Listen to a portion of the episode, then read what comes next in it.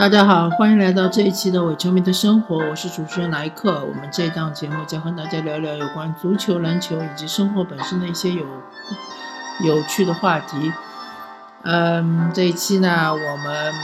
还是聊一聊一个老生常谈的话题，呃，就是共享单车。呃，我记得我已已经聊过，呃，一期之前已经聊过一期。然后我在另外一档节目，呃，就是体育 P 型操里面，呃，也聊过一期。那么，嗯，共享单车呢，我因为最近它这个呃势头越来越猛嘛，而且其实它呃逐渐逐渐的也影响到我本人的一些生活。嗯。和影响到我的一些周边，所以说呢，我想打算再聊一期。呃，共享单车，我们先从单车开始聊起吧。单车就是自行车，顾名思义。呃，自行车这个行业应该算是一个夕阳行业，它已经逐渐逐渐的没落了，因为呃，越来越多的人呢开始选择呃使用汽车或者说助动车来代替自行车。嗯，所以说，呃，我们以前耳熟能详的一些自行车的呃企业，比如说捷安特啊，当然捷安特是呃外资企业，比如说呃凤凰啊，我记得那个时候还有阿米尼啊，呃，比如说永久啊，啊，当然凤凰和永久都是上海企业啊。还有那个一些其他省市的企业呢，我个人不是很熟悉。但是，嗯，这些企业以前都是耳熟能详的。那么现在呢，他们越来越开始走下坡路。嗯，它其实是有原因的。一方面来说，是由于这个机动车和呃一些其他的非机动车，比如说大多数来大部分来说是助动车，或者说还有一些自平衡车啊，这些都是。对于自行车是强有力的一种替代工具。嗯，还有一个原因就是说，呃，我个人生活在魔都嘛，呃，对于魔都这个城市来说，它对于自行车的一个嗯态度其实是并不友善的，或者说是对于整个非机动车都是并不友善的，呃。首先，魔都的这个路，它就是特点就是不平。呃，我们以前有一句话叫“呃，马路跳上海道”，它意思就是说，你在高速公路开着开着，突然发现这个路有点跳了，那说明差不多就到上海了。所以说，上海这个它本身这个基础建设，在这个道路上面，它的平整度就不是很高。那么这个非机动车道的这个道路平整度就更低，呃，原因呃就无无外无外乎就是有几种，一种就是说，呃，经常的这个管管道管道要这个维护，或者说要更换管道。那么管道维护的话，它就要把路路面挖开，挖开了之后呢，它就重新填平，就重新填平呢，这个就填上去坑坑洼洼。那么这个坑坑洼洼呢，对于汽车或者对于这些机动车来说呢，问题虽然说呃，对于它的这个体验是比较差的，但是对于它的呃车辆伤害是比较小的，因为呃我们都知道机动车它这个轮胎它本身就宽度是比较宽的，然后它的厚度也比较厚，所以说不至于说你由于路面的坑洼导致你这个轮胎爆胎。或者出现之类的，对于磨轮胎的磨损很严重，不至于。但是对于非机动车是非常致命的，是更呃，特别是对于这个自行车，因为自行车的轮胎是比较细的，然后外胎也比较薄，内胎也比较薄啊。对于助动车稍好一点，但是对于自行车是比比较致命的，所以。对于自行车的这个生存环境来说，在魔都这么一个，呃，可以说是超级大城市来说，其实是生存环境是比较恶劣的，是比较不友善的。还有一种情况就是说，呃，是我本人经历的，就是我我由于是呃一个自行车重度使用者，所以呃每天上下班是呃使用自行车，在经过一些呃。建筑工地附近的时候，就会发现这个路面是有很多石子，呃，或者是说是一些建筑垃圾，呃，或者说是晴天的时候是尘土飞扬。那么这种情况下，对于非机动车的使用，特别是自行车是也是非常致命的。呃，一方面是环境很差，还有一方面就是这个石子的话。对于外胎的磨损啊，对于这个汽车爆胎的这种风险是呃，自行车爆胎的风险非常高。还有就是在中心城区地区，在这个魔都最最中心、最最繁华的地区，它其实是不设非机动车道的。那它是一种赤裸裸的对于非机动车的一种歧视。一方面来说，你可以说，呃，市政府或者市政交通部门，它是考虑到这个可能是安全因素，就是特别繁华的路段，呃，这个机动车辆比较呃流量比较大，可能非机动车呢，呃，穿插的话会有一些安全隐患。另外一方面，它就是赤裸裸的就拒绝你进入这个呃中心城区。如果你想进中心城区，要么你就是机动车进入，要么你就是通过公共交通，比如说地铁或者是公交车。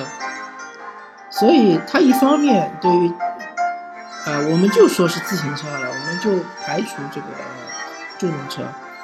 一方面，它对自行车是一种歧视的态度；，另外一方面，它对于自行车的这个。呃，生存环境是非常的恶劣，所以说，特别是在中心城区，就对于上海来说，对于魔都来说，它其实是，呃，个人认为是，呃，中环以内的这么一个区域，它其实是很不适合，嗯，就是说，呃，自行车的一个使用，频繁的使用。呃，除非你找到一条线路，所谓的自行车线路，呃，而这个线路其实，呃，也不太好找，因为我试过几款这种地图软件，这个地图软件它对于这个公交车的换乘、地铁的换乘，或者对于这个自驾车的这个路线还是非常精准的，但是对于自行车的路线是非常非常不精准的，它给你。标注的一些路段明明是不能骑车的，是无法自由通行的，它还是给你标出来。好，还有一点就是对于魔都来说，因为魔都它是由呃黄浦江把它分割为浦东和浦西这两块的。那么从浦东到浦西或者从浦西到浦东要过江的话，作为自行车也是非常不方便的。因为我们知道机动车的话很简单，它有很多。过江大桥，对吧？比如说杨浦大桥、徐浦大桥、卢浦大桥，还有各种隧道，可能，呃，机动车我估摸算一下，可能差不多有十条线路是可以，呃，过江，可以跨越黄浦江。呃，如果你是行人的话，那么也很简单，就是说地铁、地铁或者是公交车。但是自行车的话，其实就选择很少。它只有百度这一条路可以选，而百度的渡口其实，呃，随着这个跨跨，随着跨江大桥的这个不断的呃建建造之后呢，这个百渡口其实是不断的在关闭，所以说其实渡口是很少的，而且这个黄浦江它其实是很长的嘛，这条江，所以呃渡口和渡口之间的间隔是很长很长。这也是非常不方便的，嗯，这是一个客观的原因，这是一个就是外部环境的原因。对于这个城市来说，它对于自行车的出行是非常不友善的。还有一个原因就是，呃，还有一个因素我们要谈到的，就是说这些共享单车的企业，它的盈利模式究竟是怎么样的？其实根据我的观察，以及根据我从一些我比较信任的一些呃财经媒体的了解到的情况，我个人分析，它的这个盈利模式是通过呃那个用户的这个押金以及充值的这个款项来呃通过这一笔钱来呃。去做一些金融方面的投资，来获取一定的利润。当然，就是说这部分利润能不能覆盖它整个成本是不好说的。另外就是说，因为这些公司它都有风投嘛，所以说风投其实呃也是它支撑它继续做下去的一个动力。但是它未来的目标，我感觉它的方向就是这样子，它是根据不断的获取用户，用户数量越多，租金。和押金的量就越大，呃，这个大额的资金，他就可以去拿去做投资，获得巨额的回报。那么，其实这些共享单车的企业、共享单车的公司，呃，最龙头的，比如说是 ofo 或者是摩拜，与其说他们是一个，呃。互联网公司不如说他们是一个金融公司，与其说他们是互联网金融公司，我觉得甚至不如说他们就是一个银行。那么我这里就要质疑你了，你吸取了那么多的资金，因为你不是银行，所以你没有资格去做这个吸储这么这么一个操作，你不能吸收。用户的储蓄，对吧？因为你没有银行牌照，其次你又没有互联网金融的牌照，你没有金融公司的牌照，那么你手上有这些巨额的资金，你这些资金池，呃，你是如何管理的呢？如果说你只是把这些钱都放到自己公司的账上，那么你和非法集资有什么区别呢？对吧？这就是我对你的一种质疑。如果说你是一个有互联网金融的牌照的公司，那么你就应该很清楚，对于这些资金你是不能够去运作的。对于这些，那当然就是说我们要分分两种，一种是用户的充值，充值的钱你当然可以运作，但是用户的押金你是不能去运作的，这些钱你应该交付第三方来保管管理。因为这个东西是有风险的，是有挤兑风险的，所以你应该是把这部分的钱交由银行或者是一些信托公司，它的这个第三方来帮你管理这些资金，而不是说你自己拿着它去肆意的去去做投资。那万一投资失败了呢？对吧？万一你拿这笔钱去做 P2P 的投资了呢？我们这个用户怎么管理你呢？怎么？如何能够管理我们自己的这笔押金呢？对吧？这个是我质疑的。虽然说我们的用户的押金并不高，对吧？可能就是一百块钱、两百块钱、三百块钱，可能对于个别的用户来说，他并不是很在乎。我们举个极端的例子，比如说某个公司，它最后做到后面倒闭了，那么我我的三百块钱的押金可能就打水漂了。那么对对于对于这个个人用户来说，我个人可能并不是非常的在乎，OK，那没问题。那么，嗯，但是对于我们这个整个用户群体，因为我听说，呃，不管是摩拜单车也好，或者是 ofo 单车也好，他们可能有百万级的用户量了。那么这百万级用户量，其实这个数量级已经很高了。那么如果说每个人他的押金都是一百元或者是三百元，那么他可能就有，嗯，有几亿的这个资金池，这个资金池你是如何管理的呢？对吧？那么你，呃，名为互联网，呃，所谓的，呃，互联网的这个出行解决方案公司，或者说互联网单车公司，实为互联网的金融公司，你的管理在哪里？你的风险控制在哪里呢？你的这个，嗯，牌照你又是不是获取了呢？你的资质在哪里呢？这是我要质疑的。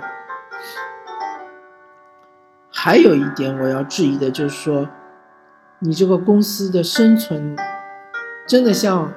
你所吹嘘的，或者像大家想象的那么容易吗？啊，这里我就讲个故事，就是我有个亲戚，他之前在魔都的松江大学城，呃，开了个奶茶铺卖奶茶。那么，如果是生活在魔都一段时间的朋友，大家都知道，松江大学城是一个，嗯，大学聚集的，呃，非常多的一个，呃，所谓的大学。院呃校园吧，它其实是一个开放式的，是一个有点像这种西方的这种呃比较先进的一个大学园区。它里面有呃上海外国语学院，有呃工程技术大学，有呃外贸学院，啊应该是现在叫外贸大学，呃还有呃立信会计，反正就有四五所。呃，非常有名的大学，其中可能也包括二幺幺的这种大学，可以说有嗯，说的嗯，可以说在这个整个大学城里面，估计有十万级以上的这个消费者。那么，最终我这个亲戚他最终是生意失败，他就是最终就关了这个门店。那我就问他。其实你这个消费群体是非常大的，而且我们都知道，大学生对于这个奶茶其实需求量也是很大的，为什么他会失败呢？那么一方面来说，我个人分析，他可能是和他这个经营不善确实是有关系。呃，也许就换个人过去，可能就可以呃支撑下去，就不至于说关门。还有另外一方面，他跟我说一个重要的、非常重要的一个原因，就是。因为这是大学城，所以到了寒暑假的时候，就变成了一个空城，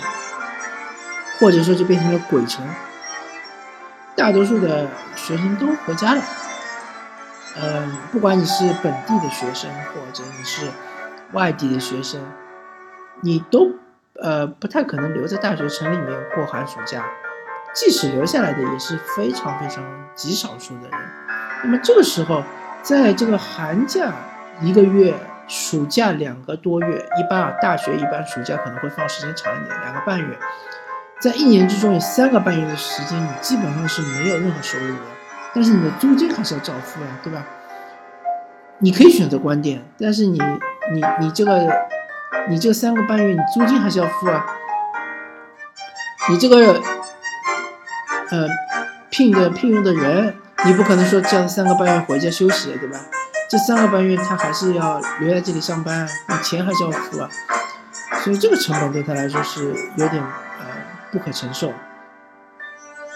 那么我们回到摩拜单车，而不是我们回到这个呃互联网单车这个行业，嗯。我不知道其他城市怎么样，但是其实中国大部分的城市它是属于一个呃温带季风气候，那么其实说它是四季非常分明的，呃，就拿我现在所处的魔都来说，还有那么几个季节是非常不适合单车出行的，呃，一个就是冬季，冬季是呃。寒冷湿润，一方面一方面来说它是很冷，另外一方面来说它是经常下雨。那么下雨肯定就不会，或者说极少数，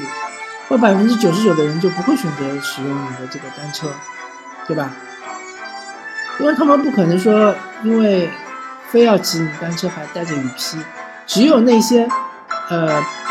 本人自己家里有车的人，嗯。才会就是说选择雨披骑车出行，或者说自己有电动车也好，自行车也好，才会选择雨披出行。那些本来就是为了方便单车出行方便图方便的呃这个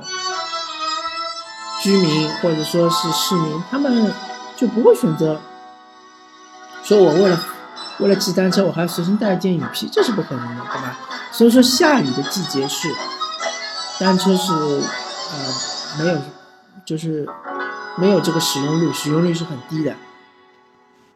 那么上海雨季它差不多有这么几种，一种是，呃，冬季，冬季的很长一段时间是雨季，春季，春季的差不多一半时间，呃，包括清明这段时间都是雨季，还有就是夏季之前的这个梅雨季节，梅雨季节，呃，我个人的经验一般来说好像是半个月到三个星期。那么相对来说，秋季和夏季雨是呃下雨是比较少的，一般来说是晴天比较多的。那么呃夏季又有另外一个问题，就是说非常的炎热。因为像上海已经连续几年，我已经遇到过四十度的这个气温了。啊，你不要说四十度，我觉得其实只要到了三十度。百分之九十九选择原来选择摩拜单车出行的人就会放弃，呃，选原来选择这个互联网单车出行的人就会放弃单车出行，因为他们肯定觉得太热了、太晒了，受不了。所以说，其实整个一年下来，其实有这么多的季节是不适合这个单车出行的。现在之所以还炒得非常火热，是因为最近这段时间还是比较适合单车出行。一旦到了夏季，我就不知道你这个单车公司，呃，是不是都放假了呢？对吧？比如说夏季六七八九，甚至九月份，对，对于上海来说，甚至九月份一直到九月底都会是很热的。这三个月是不是六七八九？这将近四个月时间，是不是你那个摩拜也好，ofo 也好，是不是公司的工作人员都放假了呢？然后是不是就是说，呃，假设我我本人是单车用户，如果我四个月不用单车，我肯定会把租金会把押金拿回来，租金肯定是拿不回来了，对吧？充值的这个租金我是拿不回来，但是押金我肯定要拿回来啊，对吧？那你这个现金流不就断掉了吗？那你如果一个互联网金融公司你没有现金，那你还做什么互联网金融公司啊？所以我个人判断，这个不管从哪个方面来看，我分析的这几个方面，嗯，就所谓的互联网单车，它是不可能成功的，嗯。没有任何理由成功，因为你这个互联网单车和互联网，呃，出租车或者互联网的这个呃滴滴打车啊、优优步打车这种还是不一样的，因为呃机动车它是不受季季节限制、不受气候限制、不受天气限制，甚至于天气越恶劣，打车的人越多。但是你这单车是不可能的呀，对吧？你只有在气候适宜的情况下才能够发展起来。然后我这里还要说一点，就是最近好像是，呃，市政府也有人，呃，也有发言人也提出了这么一点，就是说，这些单车公司为了自己的一个盈利的目的，为了就是说提高这个使用率，他们不断的把。单车投放到市中心，投放到，就我所见，我所生活的魔都，他们都是投放到市中心啊，投放到人人流量比较大的地区啊。但是同样有地铁站的，比如说是郊县地区，什么外环啊，或者是什么甚至于交环线啊，交环外环以外、交环以内这些地区没有单车，那么这些地区其实是。更需要，我个人看到是更需要这种嗯单车出行，更需要单车来解决四公里、五公里的路程，而这些地区反而没有，而是说市区其实你走个五百米就会看到一个车站，走个三百米就会看到一个车站，走个一公里你就看到一个地铁站了。而这些地区反而单车是非常非常多的，这就这个逻辑就有点像是银行，银行在你缺钱的时候，它是不会借给你钱的，但是当你现金流很充足，当你这个公司正是欣欣向荣的时候，它反而要过来死乞白赖的要要借钱给你，这就这个在我看来，这个嗯。是发展是非常畸形的，所以说，呃，市政府也是呼吁或者说引导单车企业能够把这些它投放的单车能够更加合理的分配到呃郊区或者说呃城郊的这种地区，同时也是为了更好的管理，因为你这个市区单车量太多的话，就导致这个路面。这个人行道上非常的拥堵，对吧？呃，反正就是说变成了一种，嗯，对于城市管理是一种压力，是一种负面的影响。呃，好吧，希望我下次不要再聊这个单车这个话题，这是呃我个人不太愿意呃聊的一个话题，也是呃我呃不太喜欢这个行业。或者说不太喜欢这个所谓的理念，所谓的一个嗯 IP 吧。OK，呃，我们这一期就聊到这里，感谢大家收听这期的《我球迷生活》，我是主持人莱克，我们下期再见，拜拜。